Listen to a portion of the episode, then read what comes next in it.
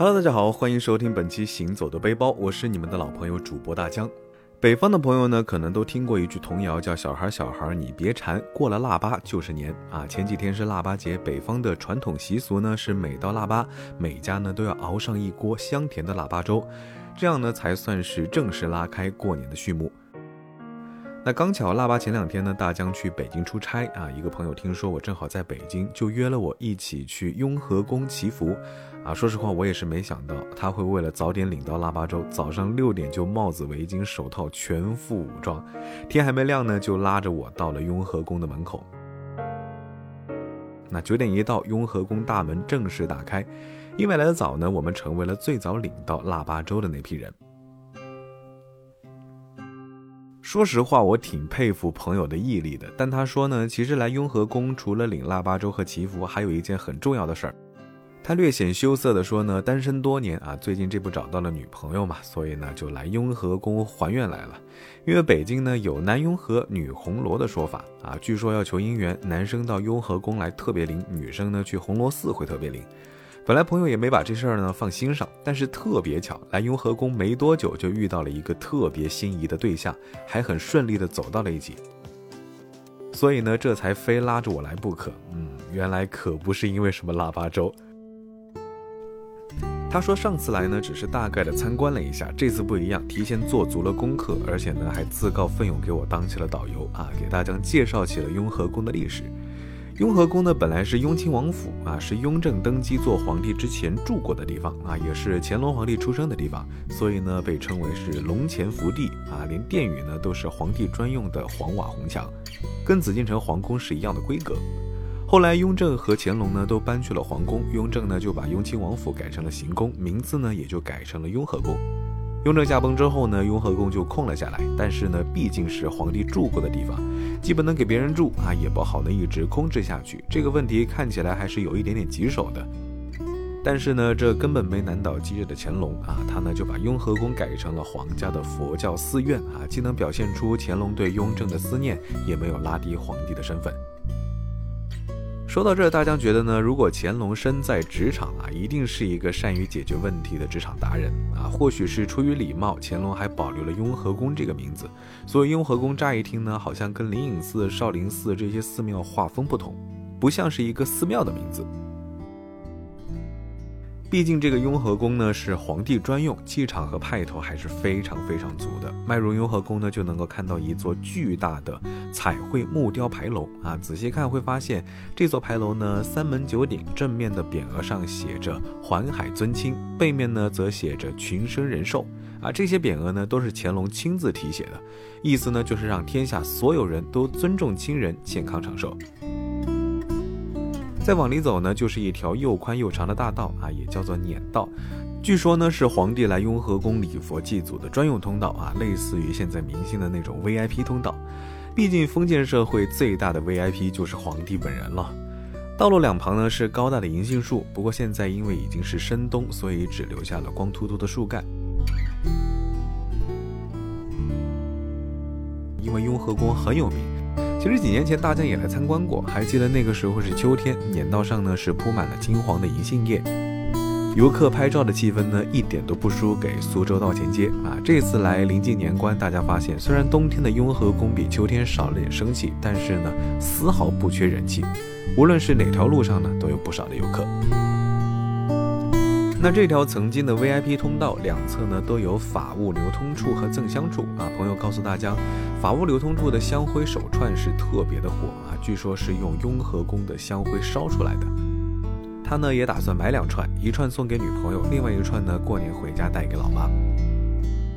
虽然最近家乡的疫情有点严重，但是他呢真心的希望过年前家乡的疫情能够得到控制，因为他真的很久没有回家见父母了。今年呢，也是打算带着女朋友回家多住几天。朋友呢是典型的北方汉子，情绪内敛，但是提到父母和女友的时候呢，啊，这个脸上还是会有藏不住的温情。我们一进到流通处呢，就看到里面挤满了年轻人啊。朋友也是迅速选了两串，一边走一边跟我介绍他的战利品啊，像珍珠一样白净光滑的紫手串送给他的女朋友，希望呢能给他的女朋友带来好运。另外一串低调的深蓝色琉璃手串呢，就送给他的母亲，希望能给母亲带去健康。出了法务流通处呢，我们在赠香处一人领取了一把赠香，进了招泰门。啊，想要雍和宫的朋友不用自己带香火，雍和宫呢是可以免费领取的，非常方便。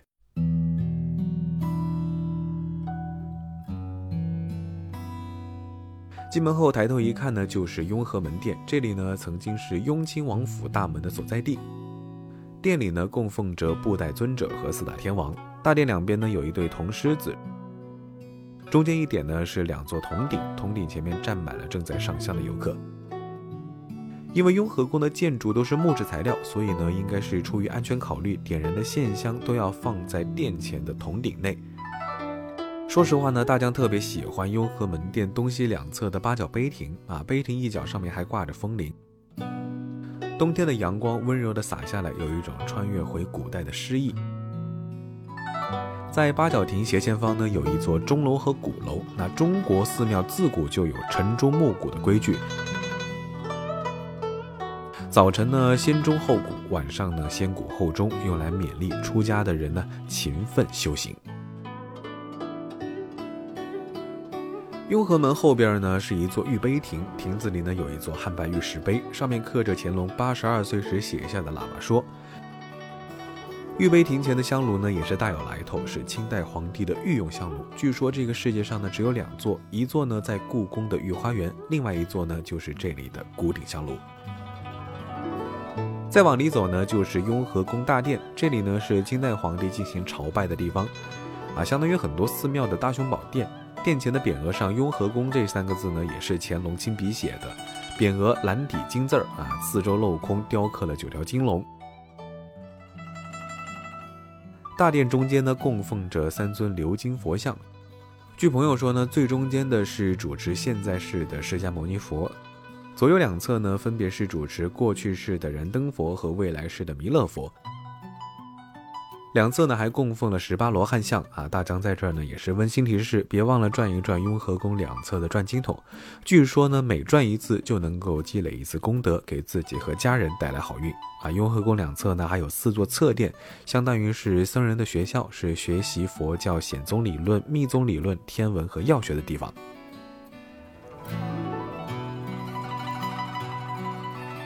再往里走呢，就是永佑殿。这里呢，曾经是雍正休息读书的地方。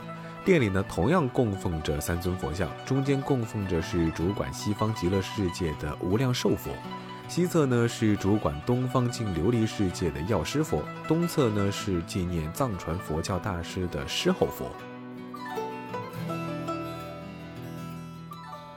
永佑殿旁边呢有个开光室，不大啊，因为可以免费开光，也是排起了长队。我们去的当天呢，因为人太多，所以朋友抽空再来给手串开光。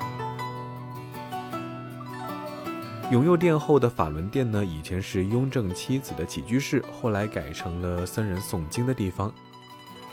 殿里供奉着宗喀巴大师的鎏金铜像，东西两侧的墙上呢，彩绘了释迦牟尼佛历经磨难最终成佛的三十四个故事。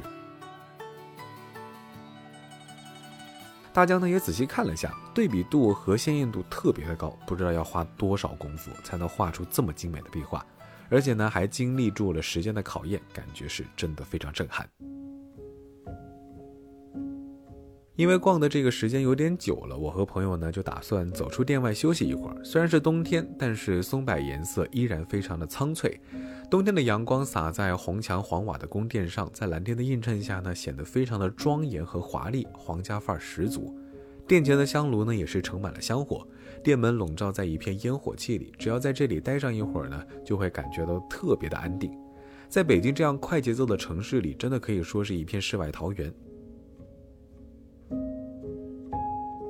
再往里走呢，就是万福阁，匾额上依旧是乾隆皇帝手写的“禁御会阴”啊。从某种意义上来说，雍和宫可以称得上是乾隆皇帝自题展。殿内供奉着弥勒大佛，是世界上最高大的独木佛像，打破了吉尼斯世界纪录。据说这尊大佛呢，是用一根二十多米长的白檀木雕刻而成。从下往上看呢，真的是非常的高，大概有三层楼那么高。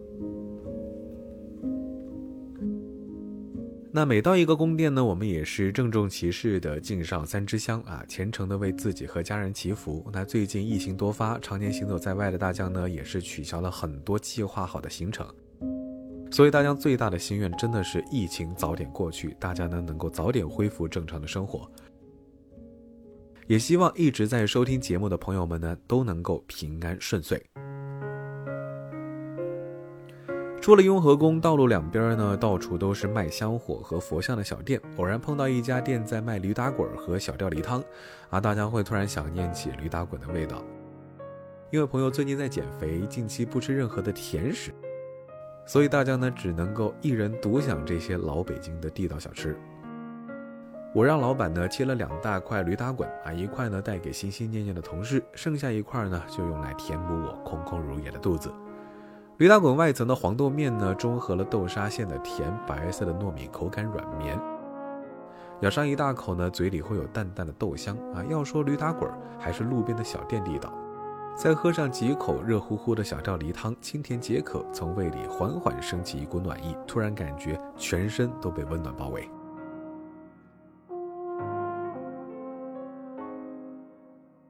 好了，说到这儿呢，本期行走的背包到这里就要告一段落了。感谢你的收听，我是你们的老朋友主播大江，欢迎大家关注我的微博“谦大江”，谦虚的谦，也欢迎大家关注我的抖音，搜索“大江浪啊浪”就能够找到了。